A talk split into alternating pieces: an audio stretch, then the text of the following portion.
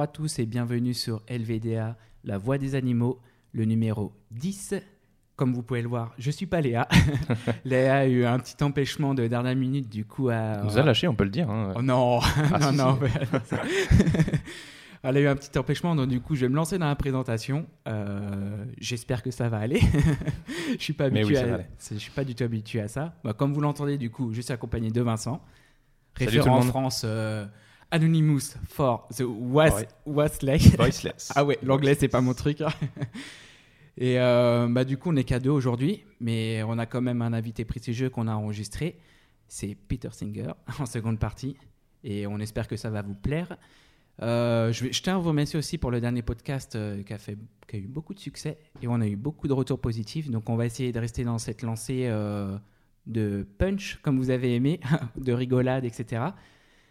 Et euh, bah voilà, bah qu'est-ce que oui, je peux remercier les tipeurs quand même. Non, bah du coup, on se retrouve bah, avec un numéro 100% masculin. Donc, c'est pas volontaire, c'est pas Oui. notre faute. On a tenté voilà, jusqu'à ce soir de trouver des gens pour, euh, pour nous rejoindre, des gens de, de la gente féminine, mais euh, pour équilibrer un peu. Mais euh, malheureusement, Eh oui. ça n'a pas fonctionné. Une voix féminine, c'est toujours agréable à écouter. hein. Donc, oui, et puis non, même pour avoir voilà, une question d'équilibre. Oui, voilà, oui. bah voilà. Donc, les tipeurs, bah, en tout cas, il y a des femmes dans les tipeurs. bah, c'est Ouais. Viviane, Jean-Yves et Pascal, comme d'habitude, nos trois tipeurs. Si vous souhaitez nous aider, c'est sur lavoidesanimaux.fr. Vous avez le lien vers Tipeee. Ça nous sert, en gros, Tipeee, hop, je vous fais un petit résumé. Ça nous sert à réserver des salles, comme là, on le fait pour se réunir, à héberger le site, le podcast. euh, ça nous aide financièrement, en gros, pour produire ce podcast. Bah, du coup, on va passer aux infos.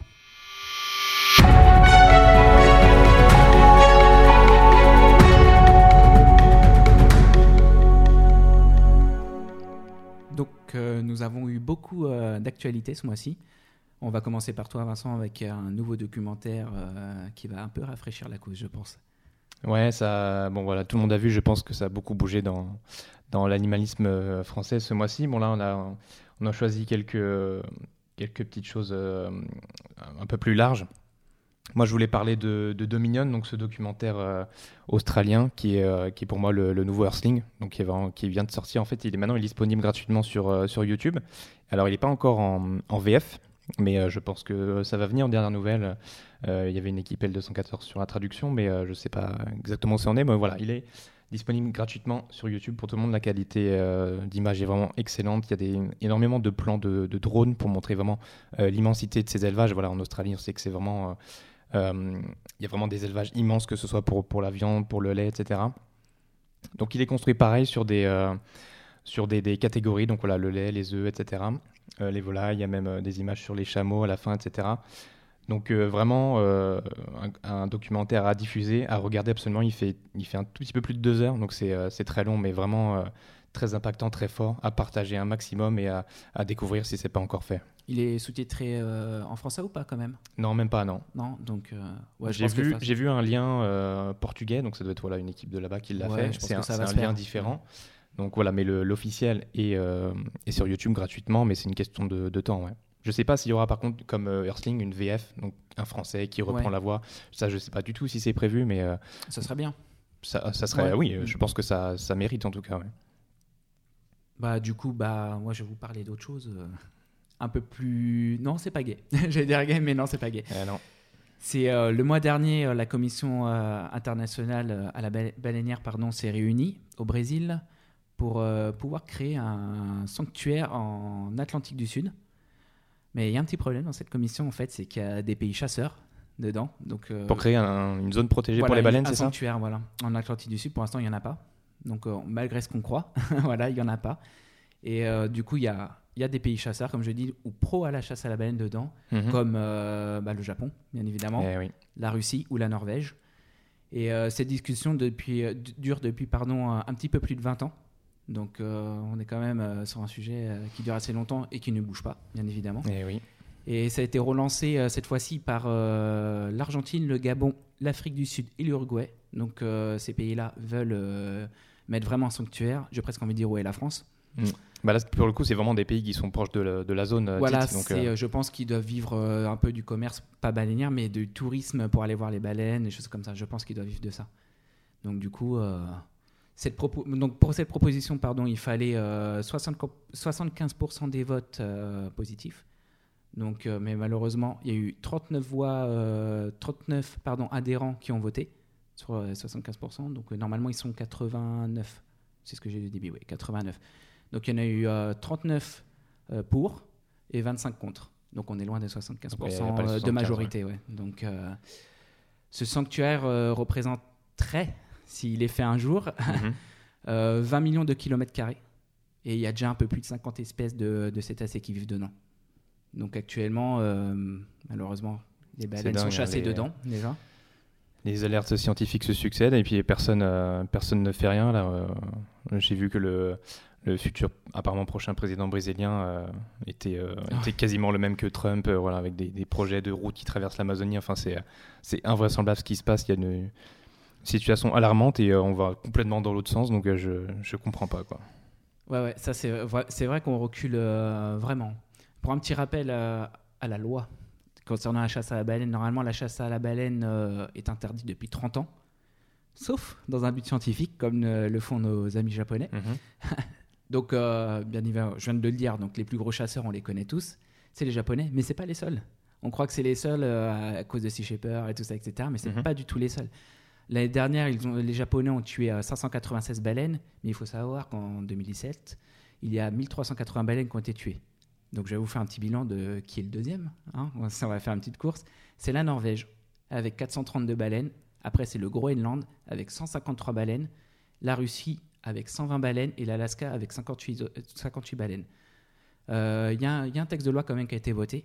Maintenant, il est désormais interdit euh, total de chasser euh, la baleine pour sa chair, parce que dans certains pays euh, du Nord ou du Sud, dans les pays froids, on va dire, euh, c'était autorisé pour euh, la viande, mais maintenant c'est complètement interdit. Donc en gros, il n'y a que le Japon qui chassait vraiment euh, pour euh, les scientifiques, mais on sait très bien que la viande se retrouve sur le marché. Et les autres, euh, c'était euh, pour manger. Mais maintenant, c'est désormais interdit. Donc, est-ce qu'ils vont respecter cette règle ou est-ce qu'ils vont suivre le Japon sur ce coup-là sur, euh, en disant que c'est pour les expériences scientifiques Ça reste à voir. La Norvège, je comprends pas. Quoi. Il y a- on a l'impression que les pays scandinaves, ils sont dans une, euh, une optique de, voilà, de, euh, au moins de bien-être animal, qui sont plus évolués que, Mm. que le reste de l'Europe là-dessus. Et puis il y a toujours la Norvège, voilà, ils sont, euh, bah, ils sont pro euh, chasse à la baleine, ils sont, euh, ils, ils essayent d'exterminer les populations de loups chez eux. vrai, ouais, ouais. Et parallèlement à ça, ils ont interdit les fermes à fourrure définitivement. Donc euh, je, je comprends ce qui se passe dans ce pays. Ouais, c'est, euh, intéressant. Il y a peut-être euh, un peu trop d'argent en jeu sur ce coup-là.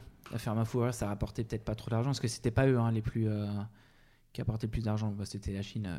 c'était quand tous, même mais- une grosse. Oui, c'est vrai. C'était un gros marché là-bas. C'est Mais bon, vrai, c'est vrai. mais voilà. Et du coup, bah, toi, tu vas nous parler maintenant autre inf- actualité euh, Oui, qu'on a bah, tous entendue.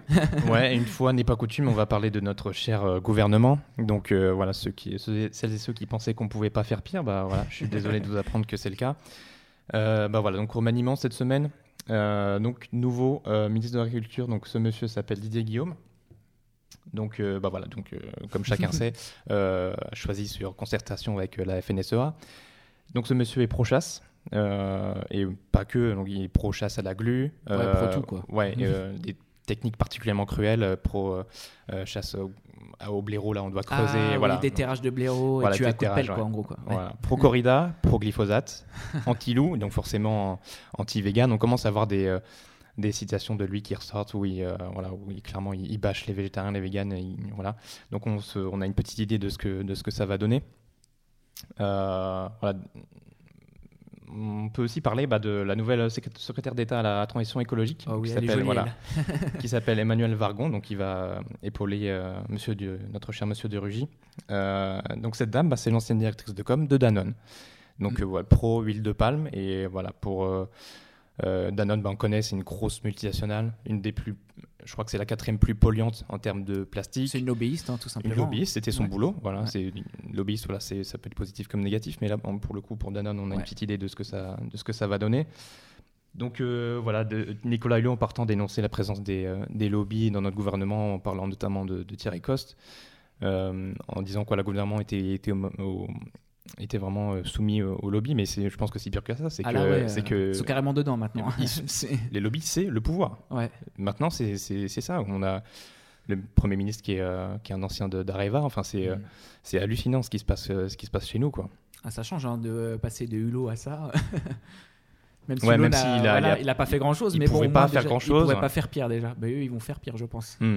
Ils vont s'arranger entre eux, je pense, pour faire. C'est hallucinant le, vers quoi on va. Quoi. Ah là là. Du coup, ouais, du coup Ouais. euh, bah, on parlait de, ouais, de ce fameux ministre pro-chasse. T'as Voilà. euh, Moi, j'ai parlé. euh, là, il y a une acti- actualité très forte sur les accidents de chasse en ce moment, parce que ce mois-ci, à l'heure on enregistre, il y en a eu 4 d'un coup. Donc, ça fait beaucoup, en un mois hein, déjà. Donc, les, les accidents de chasse, on voit pas trop, mais je mets entre guillemets accident parce que pour moi, quand on a une arme, on peut pas faire un accident. Je veux dire, c'est une arme, ça sert à tuer. Donc, euh, Mhm. il n'y a pas d'autre euh, d'autre option. voilà. Donc, euh, c'est pour, je dis ça plutôt pour déjà pour les chasseurs, parce que je sais qu'on écoute un petit peu. Donc, euh, pour qu'ils vont- voilà, parce que je sais tout de suite les chasseurs, ils vont dire oui, mais les voitures, ça tue plus que les que les chasseurs. Mais une voiture, ça, ça sert à emmener d'un point A à un point B. Mhm. Une arme, ça sert à tuer. On est d'accord? voilà. Donc euh, déjà, ça met les points sur les i, comme on dit. Et euh, donc. Tu avais des chiffres sur les accidents de... Cette année, ouais, j'ai des chiffres. euh, cette année, nous sommes déjà à 115 accidents, dont 13 mortels. pour 2018 donc Voilà, pour 2018, la saison n'est pas encore finie. Mhm. Euh, et je, voulais je me suis renseigné sur les, sur les accidents. J'ai pas eu euh, de réponse, mais je voulais savoir les accidents. Est-ce que c'était des personnes touchées? Je crois que c'est ça. Parce que j'ai essayé de me renseigner si c'était par exemple une balle qui traverse une maison, qui va dans une voiture. Est-ce que c'est considéré comme un accident? Et apparemment non. Donc en fait, 115, per- 115 accidents, c'est 115 vraiment une- personnes blessées. Voilà, touché Voilà, ont été par une touchés par une ou- balle. Voilà. Donc c'est beaucoup, je trouve. Et vous allez voir, c'est pas énorme par rapport à d'autres années. Donc le record, si on peut dire ainsi, hein, c'est 179 accidents en 2012-2013. Et euh, le record de morts, c'est 34 dans la saison euh, 2011-2012. Donc euh, c'est quand même pas mal. hein. Donc, C'est euh, énorme. ouais. et euh, je tiens à faire un petit rappel aussi. Euh, ces chiffres viennent de l'Office national de chasse, donc c'est pas nous, défenseurs Mhm. des animaux, qui le disons. Donc je pense qu'il y en a quand même plus au final. Des Oui, blessés qui c'est- sont pas ouais. déclarés entre chasseurs, je pense pas qu'ils se déclarent forcément, tu vois, pour éviter qu'on fait, euh, ou qu'on soit entre chasseurs. On Non, va mais pas même- faire mauvaise langue, on s'en fout un peu si c'est entre eux, tu vois. Mais Même un, c'est déjà trop. Quoi. Faut, euh, faut absolument abolir cette, euh, cette, cette horreur qui sert à rien. Et c'est hallucinant qu'on continue. Quoi. Voilà, donc j'ai fait un petit calcul euh, sur les dix dernières années, donc 2008 à 2018. Il y a eu euh, 1575 accidents, dont 200 mortels. Voilà. Et en donc en gros, si on fait une moyenne, il y a 157 accidents et euh, 20, 20 morts par saison, par an. Quoi.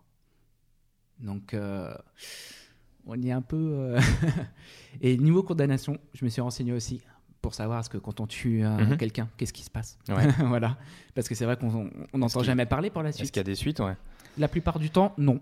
Il n'y a pas de suite, il a il n'y a pas de prison ferme. Là, il y a eu dernièrement quelqu'un qui a une prison ferme, euh, un an, mais c'est tout. On va dire qu'il a quand même tué quelqu'un, il prend un an ferme. Donc c'est quand même. euh, Est-ce que plus- justement le fait de le faire en, en cours de chasse, est-ce que ça peut être une circonstance euh, qui amoindrit les, les charges Je- bah, apparemment oui. apparemment. En gros, si vous voulez tuer quelqu'un, vous prenez un fusil, vous dites ah j'ai cru que c'était un sanglier, voilà, et ça passe. Hallucinant. Et ça passe. Hein. Il n'y a absolument plus aucune raison pour qu'on on continue à ça. Les, les chasseurs sont, euh, sont, sont minoritaires. Euh, les citoyens et citoyennes françaises sont euh, 85% Voilà, contre. ça. C'est hallucinant, quoi. Et oui, du coup, euh, juste avant, on, on parlait voilà, de ce, Sur les, ouais, euh, sur le, VT, le VTTiste euh, qui a de, été de- tué de- dernièrement de ce là. tweet qui a été fait aujourd'hui par un député En Marche qui dit, euh, qui dit que finalement la, la- la chasse, euh, ça dure que 4 mois. Est-ce qu'on peut pas interdire les VTT pendant 4 mois? C'est énorme. Donc, Voilà, pour dire un peu où, où, où se situe notre gouvernement sur, sur ces questions-là. quoi. C'est c'est hallucinant. On a cherché si c'était pas un troll, mais non, parce que c'est bien vraiment un, un député qui a dit Oui, ça. oui, il quoi. l'a fait sur, sur son Twitter. Ouais, ouais. Hallucinant. Et ouais. Donc euh, malheureusement, on n'est pas près d'avancer. hein. On est censé être en marche, mais je pense qu'on est plus en arrière sur ce coup-là. Ouais, mais là, je crois que les gens s'en rendent compte. Après, bon, est-ce que ça change quelque chose? Je sais pas, mais euh, au moins. euh, Je crois qu'il va falloir attendre trois ans de changer là. sur, la chasse, on a, sur la chasse, on a l'opinion publique avec nous. Donc je, Oui, c'est- bah, partout, les cirques, la ça- corrida, tout ça. Donc, Ouais. mais malheureusement, le gouvernement ne suit pas derrière. c'est ça. Le gouvernement n'écoute pas le peuple. non, mais c'est pas nouveau. Voilà, voilà pour les actus cette fois-ci. Bon, on a été un peu court parce qu'on a eu quatre. Comme on n'est que deux, on en fait deux chacun. Mhm. C'est pas grave, on va se rattraper avec, Voilà. euh, avec notre invité. Voilà.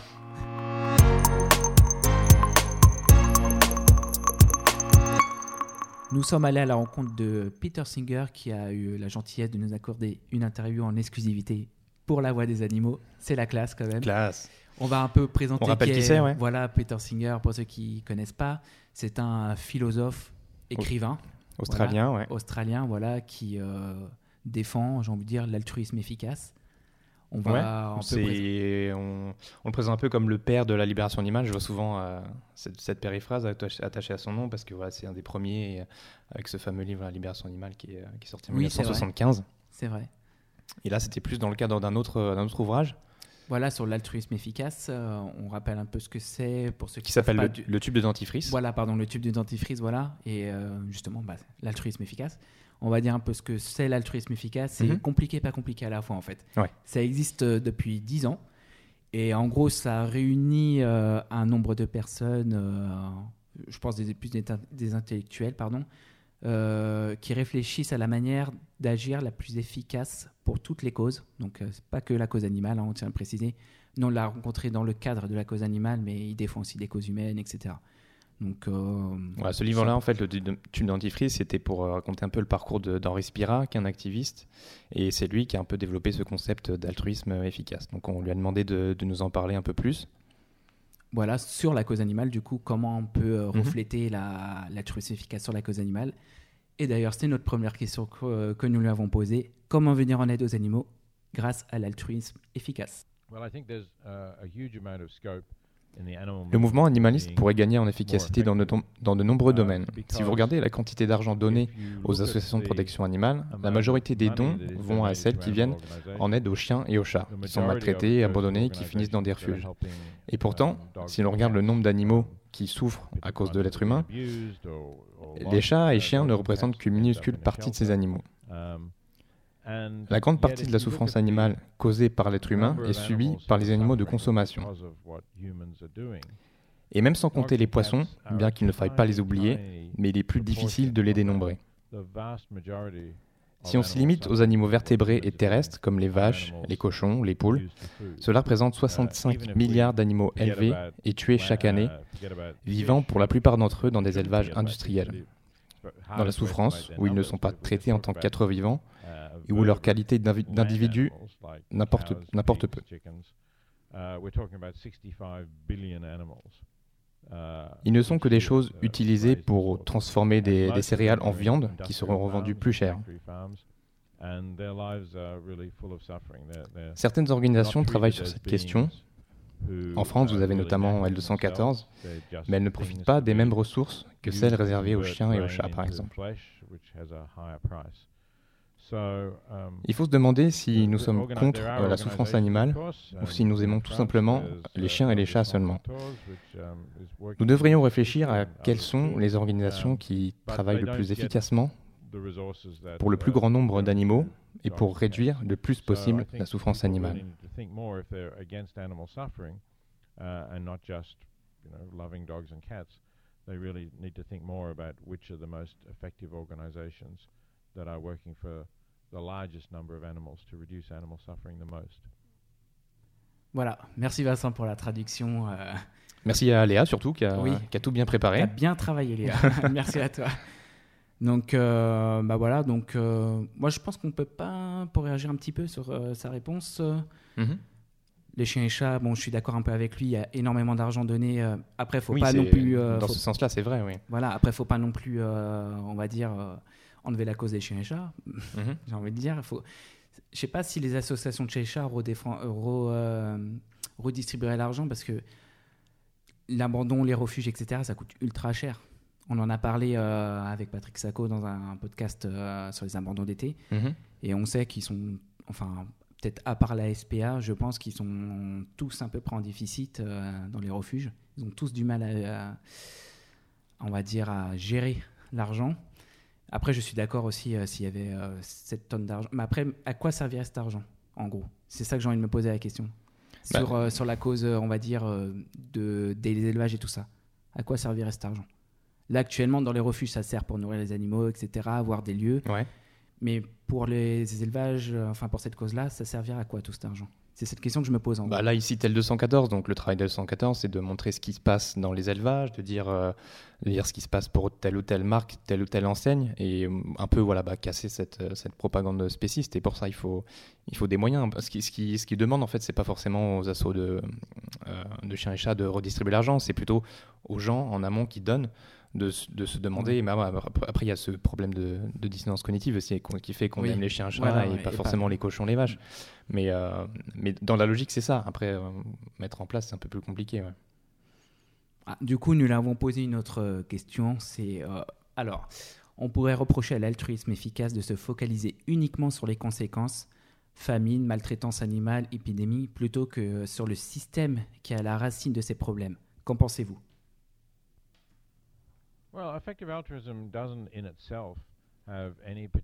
L'altruisme efficace n'a pas pour principe de devoir choisir uh, entre aider des individus et changer le système. L'objectif est de rassembler les uh, éléments qui permettent de déterminer ce qui sera le plus efficace. Bien sûr, si nous pouvions changer le système, mettre fin au spécisme et à um, l'exploitation animale, par exemple, cela résoudrait tous ces problèmes. Mais pour être efficace, nous devons montrer comment nos actions uh, pourraient mener à cela.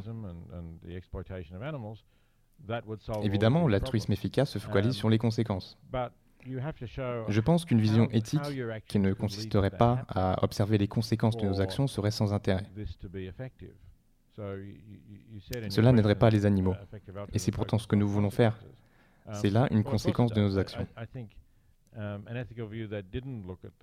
cela ne sert à rien de dire que ce que nous faisons aux animaux est mal et de montrer aux gens à quel point cela nous révolte.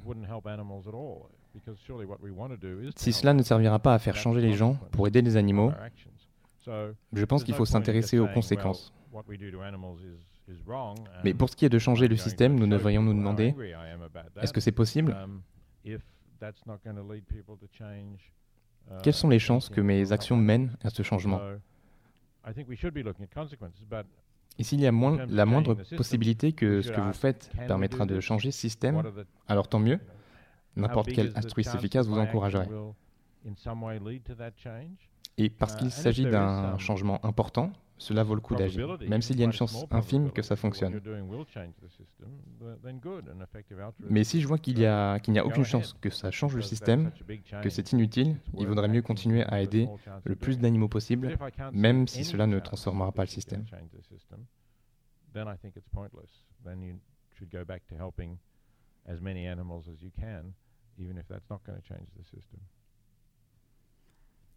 Il n'a pas tout à fait tort, je trouve, mais euh, en même temps. Euh, il, faut des gens aussi qui attaquent le système. Voilà, c'est ça. Euh, toujours, le... toujours le même débat. Ouais, il faut de tout, je pense. Quand, on en a déjà parlé, mais je pense qu'il faut de tout. Il faut des gens qui, font, qui fassent des actions, des gens qui réfléchissent. Parce que là, l'activisme, en France en tout cas, le plus présent, le plus imposant, qui a le plus de poids et de, de présence sur la, sur la scène, c'est celui qui décrit.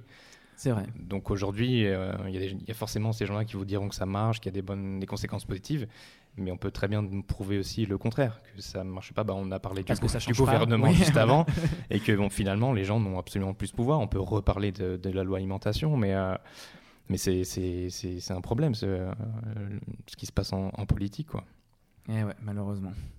Donc du coup, nous avons posé une autre question, c'est que pensez-vous de l'action directe Uh, so you're talking about people who are openly going to take animals from a factory farm, let's say.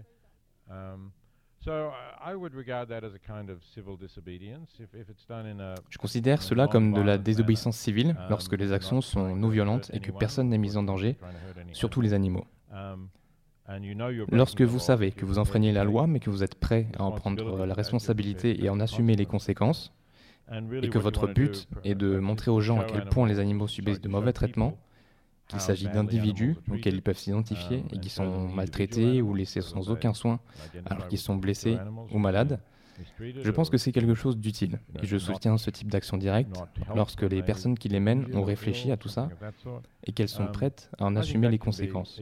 Ça permet d'éduquer la population. Mais je ne soutiens pas les actions qui consistent, par exemple, à briser la vitrine d'une boucherie. Je pense que cela n'a pour conséquence que de susciter de la compassion pour le boucher dont le magasin a été abîmé. That Et cela n'aidera en rien. Il faut garder à l'esprit que le mouvement animaliste est un mouvement éthique avec une fondation éthique forte. Et si uh, nous sommes incapables de convaincre les autres que nous sommes des gens avec une éthique et que nous essayons de faire uh, évoluer le monde dans une bonne direction, nous n'allons pas y arriver. Si nous commençons à briser des vitrines ou à menacer les- gens d'en venir à la violence, personne ne croira que nous sommes un mouvement éthique. If we start smashing windows or threatening violence against people, um, we're not going to persuade people that we're uh, an ethical movement. Ah, Ouais. je te sens. euh, Bah, oui, moi je pense que les gens savent maintenant que je suis complètement en désaccord avec ça. Déjà, il y a ce terme violence qui est, qui est gênant parce que euh, on rappelle que c'est que des, de le- des vitrines, hein, du, du- un bris de glace. Donc euh, je suis une vitrine.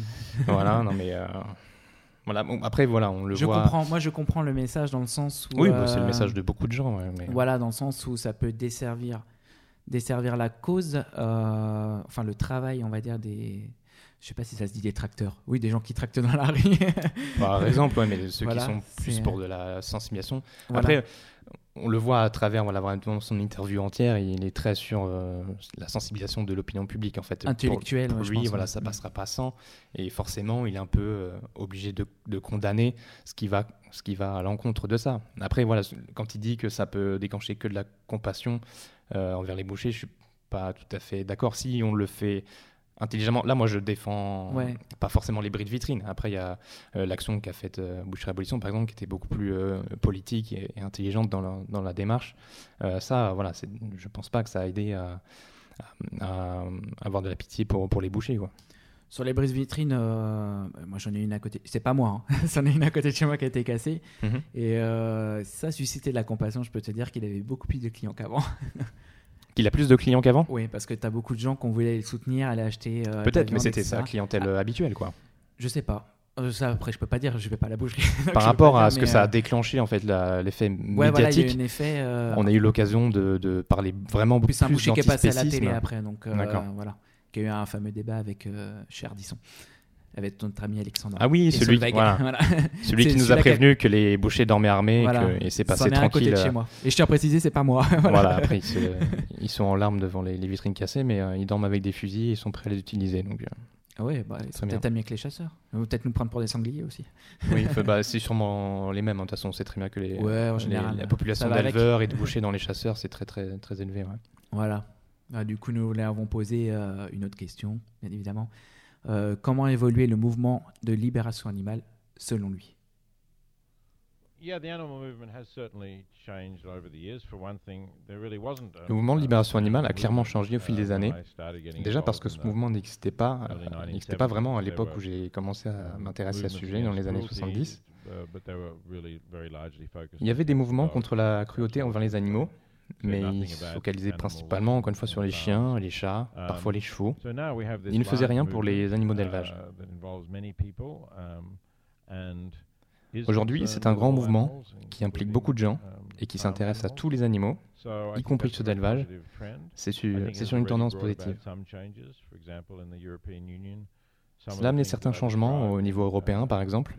Certaines choses que j'ai décrites dans la version originale de Libération 1975, animale en uh, 1975 sont are now maintenant illégales, comme par exemple les cages minuscules des poules pondeuses, and enclos pour, euh, pour veaux dans lesquels ils ne peuvent euh, ni marcher ni se retourner. Uh, Il y a eu des progrès et le mouvement a évolué dans uh, ce sens. Il y a d'abord eu une période où la violence a émergé, ce Uh, qui je there was pense était très négatif et a amené le mouvement à être qualifié d'extrémiste et was terroriste. Ce n'est en majorité plus le cas, et il y a encore des signes Uh, qui montrent que cela pourrait se reproduire à une plus petite échelle. um, D'après moi, cela n'est pas positif. Mais je pense que le mouvement dans son ensemble se porte Uh, bien et bénéficie aujourd'hui d'un soutien important. L'enjeu est de parvenir à transformer uh, ce soutien has a en changements concrets, now. que ce soit au niveau de notre alimentation, comme au niveau des lois qui régissent les traitements infligés aux animaux.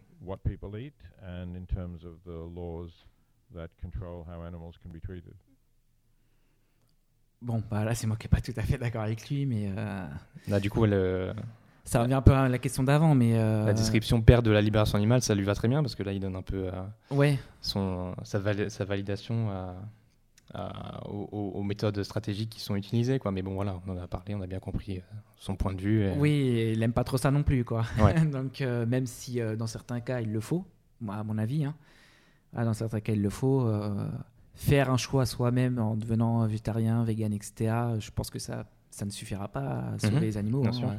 Malheureusement, faut- malheureusement j'ai envie, j'ai envie de dire, faut agir. Ça serait si simple, si on pouvait juste devenir vegan et végétarien, ça changerait tout. Ça serait très simple. Mais malheureusement, euh, C'est pas le cas, c'est pas comme ça que voilà, ça marche. déjà, il faut montrer, comme fait le 214 très bien avec Mhm. ses vidéos. Euh, On est obligé. Si les gens ne voient pas, j'ai l'impression qu'ils croient que tout se passe bien, tout est rose, euh, les animaux sont beaux. Donc, euh, Et il faut, faut attaquer aussi. Si on reprend l'exemple des bouchers, comment Voilà. on fait pour sensibiliser un boucher? Le mec, c'est son, c'est comme ça qu'il gagne sa vie. Il a absolument aucune raison d'aller dans notre sens. c'est impossible à sensibiliser. Un boucher, tu peux pas le changer. C'est euh, comme un afioc, un chasseur, tout ce que Bah tu veux. oui. Tu peux pas lui dire euh, du jour au lendemain. Il y a des repentis. Moi, je les crois pas trop, j'avoue, les repentis. Mais après, euh, Il y en a partout, ouais, mais ouais, c'est. euh, anecdotique. quoi.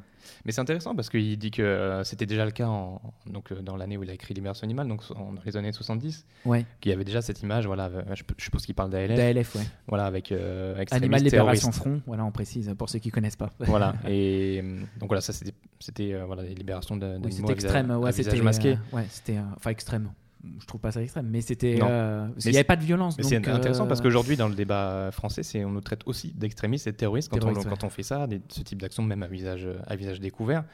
Donc finalement, entre les deux, euh, en France, voilà, c'est-à-dire que depuis les années 70, je pense qu'on est dans les années 70 là. oui, mais, France. ouais, voilà, mais du coup, ça veut dire qu'on a, euh, on en retard. qu'on a 30-40 ans de, de sensibilisation classique, euh, Ouais.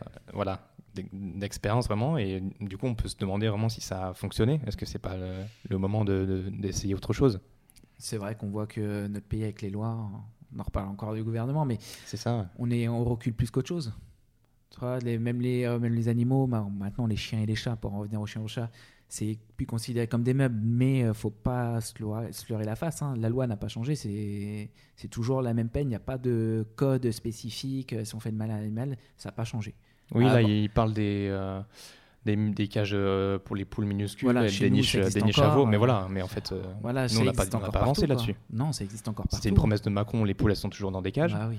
Euh, les Il a veaux, pas les veaux, ils sont toujours dans des... Il a pas agrandi, mais d'un centimètre ou deux, je crois. En tout cas, il avait promis d'arrêter, c'est pas le cas. Donc, euh, Ah ouais, bah Macron.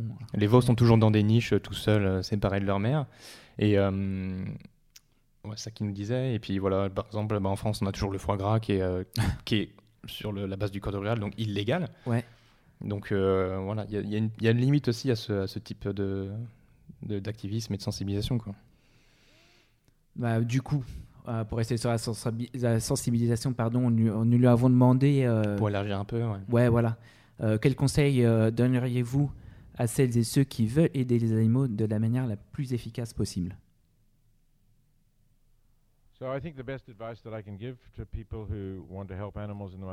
Le meilleur conseil que je donnerais aux personnes qui souhaitent aider to les animaux le the plus efficacement possible est de Think réfléchir aux about, conséquences de uh, leurs actions. How will other people respond to this? Um, De réfléchir à la manière dont les gens vont réagir face à leurs actes, who de se does demander not est-ce que je montre un exploit exemple positif de quelqu'un contribute qui n'exploite pas les animaux, qui ne veut uh, pas contribuer à leur exploitation Ou est-ce que je représente quelque chose que les gens ne veulent pas être car ils pensent que je suis extrémiste ou fanatique So I think we have to be, uh, very Je pense qu'il faut être très very ouvert, positive, très positif, uh, sympathique avec les personnes qui s'intéressent à cette problématique. uh, Ne pas être trop fermé, même face à des gens qui mangent encore de la viande, car l'objectif est de les convaincre d'arrêter. Et je pense qu'il faut soutenir les organisations qui incarnent ces valeurs positives, qui encouragent les gens à les rejoindre, à faire évoluer la vie politique de leur pays dans une direction qui permettrait aux animaux of, d'être pris uh, plus au sérieux et se voir donner plus d'importance, et qui de manière générale verrait la souffrance du plus grand nombre d'animaux possible diminuer. and generally trying to um, reduce the suffering of the largest possible number of animals. Euh, Je pense que le, le On- reportage que tu as parlé tout à l'heure, c'est une bonne méthode, je pense aussi, de sensibilisation. De mignonne, ouais. Ouais, de mignonne. Sachant pense- que ça a été tourné dans des conditions euh, illégales Et euh, sans, vouloir spoiler, à la fin, euh, Voilà, en fait, oui. l'équipe de réalisation a sorti des animaux et ils l'ont mis à la fin du, Mm. du, du reportage. Donc on sait très bien qui c'est. Donc ils, sont, ils peuvent s'exposer à des, à des poursuites. Ils vont s'exposer très certainement à des poursuites. Oui, oui. Mais c'est pour la bonne cause, comme on dit. Comme il l'a dit tout à l'heure, si on est prêt à assumer, si on est prêt à assumer, il n'y a pas de souci. Après, Mhm. c'est sûr, faut pas pleurer en disant on m'a fait ça. Tu sais très bien que c'est moral, mais c'est illégal. Voilà, donc tu sais très bien que tu t'exposes à avoir une amende ou aller en prison. hein. C'est euh, quasi sûr, ça. Je Oui, voilà, il dit que tant que c'est assumé, il condamne pas. Mais là, voilà, on est sur le même. euh, Ouais, je sais pas. J'ai pas pu m'empêcher d'avoir des petits sourires en, en lisant ça. Je sais pas si c'est entendu, mais voilà, euh, il est toujours sur ce- voilà cette image très positive de pas de pas vexer les gens. C'est voilà, c'est pour moi c'est c'est une forme de spécisme parce qu'on n'aurait pas ces considérations-là envers des gens qui, euh, envers des pédophiles, envers des gens qui, Ouais. envers des gens qui violent. On n'essaierait pas de leur plaire. On essaierait avant tout d'abolir et d'éliminer cette injustice, quoi.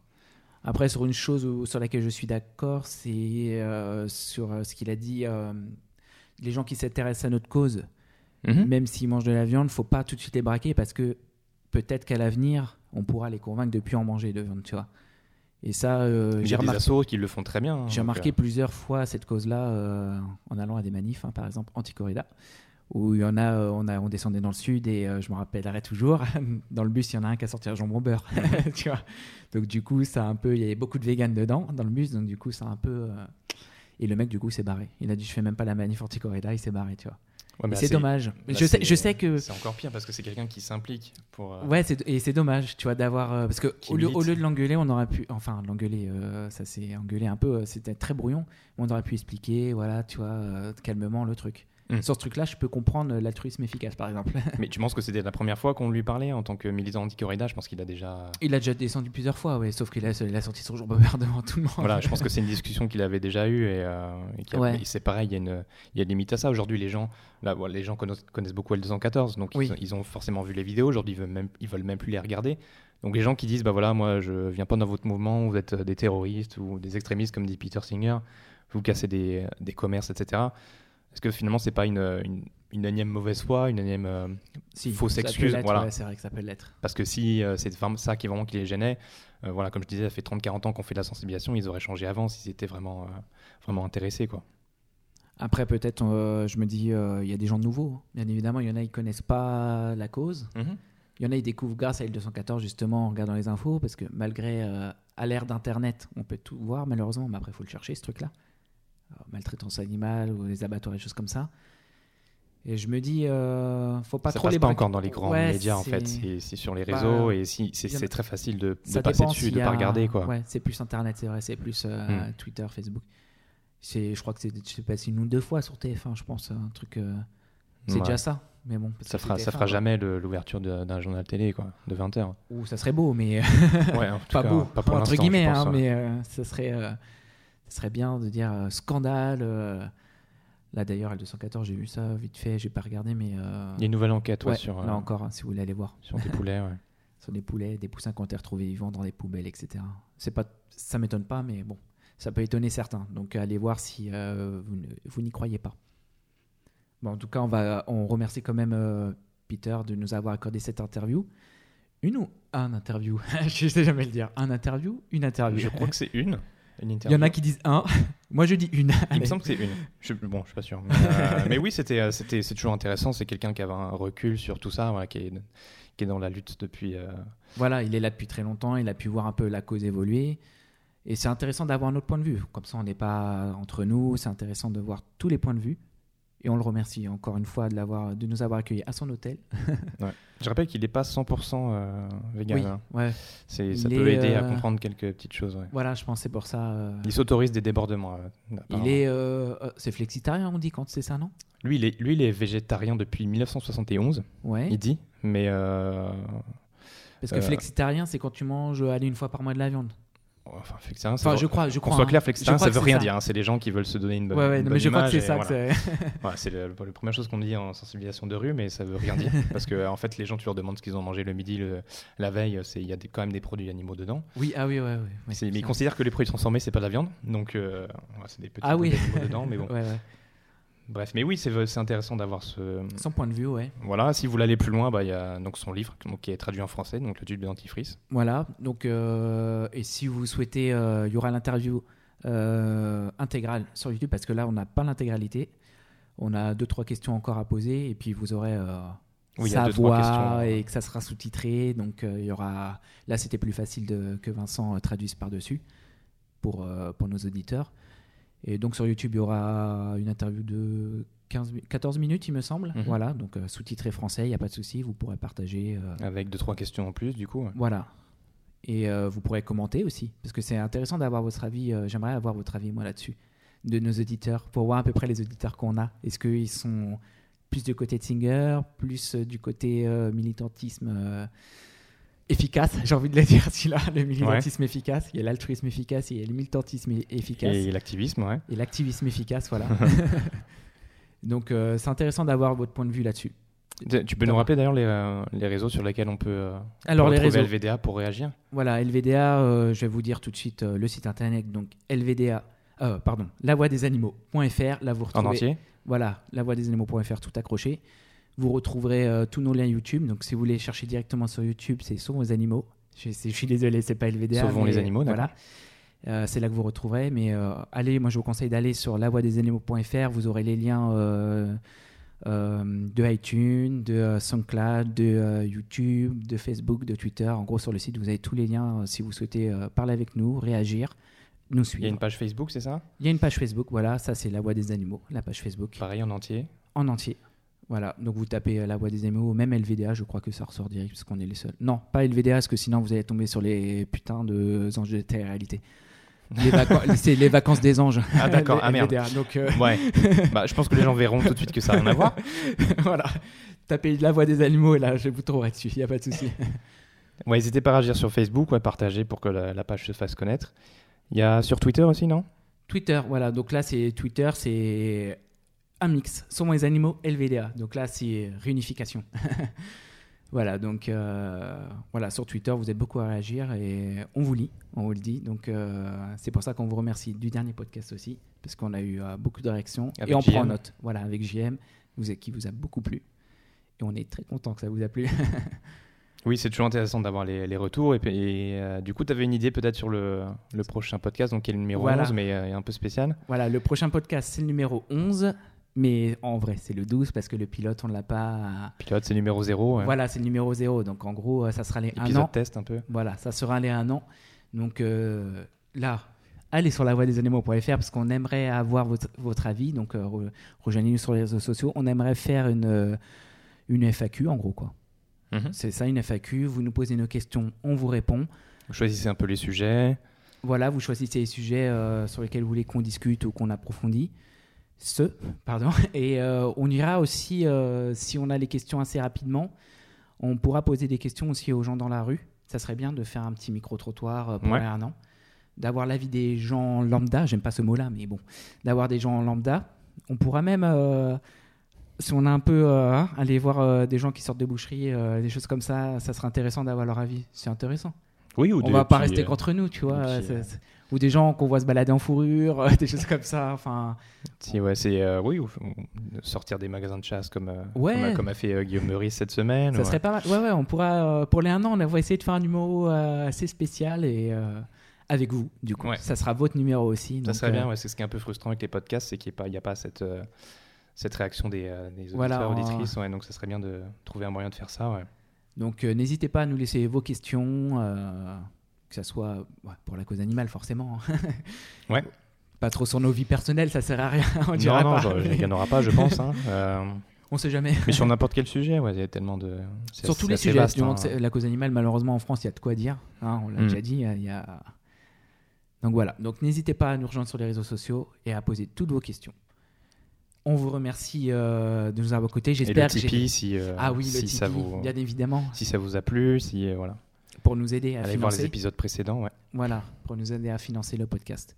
Donc j'espère que j'ai été efficace. Moins que Léa, je pense, mais bon, Léa reviendra avec nous, hein, vous inquiétez pas. Et, Normalement, oui. Normalement, On mais l'espère. oui, mais oui, Léa, on te fait des bisous. Non, oui, tu t'en es bien sorti. Merci pour la traduction encore. Parce que Oui, merci Léa. Et voilà, bon bah on vous dit euh, au mois prochain et n'hésitez pas à aller sur les réseaux pour euh, nous laisser euh, vos questions. Le, du coup, ce- cet épisode, euh, bah, il sortira. J'allais dire, il sortira quand, mais vous, il Bah, sortira tous les quand C'est un podcast, donc il sortira quand il sortira. donc. Tous les derniers dimanches euh, du mois maintenant, c'est, je vous le dis, euh, je crois qu'on l'a dit dernier, le dernier, je me rappelle plus si on l'a dit au dernier épisode. Mhm. Donc c'est tous les derniers dimanches du mois maintenant. Avant, on n'avait pas de, de date euh, précise. Fixe. Voilà, donc euh, voilà, tous les derniers dimanches du mois, vous le retrouvez sur iTunes, sur SoundCloud ou sur le site directement euh, lavoidesemo.fr ou sur nos réseaux sociaux. Voilà. Vous avez, vous avez de quoi euh, être au courant. Voilà. ce faut normalement. voilà. On vous remercie de nous avoir Super. écoutés. Merci à tous, à toutes, et au mois prochain, du coup. Ciao. Ciao.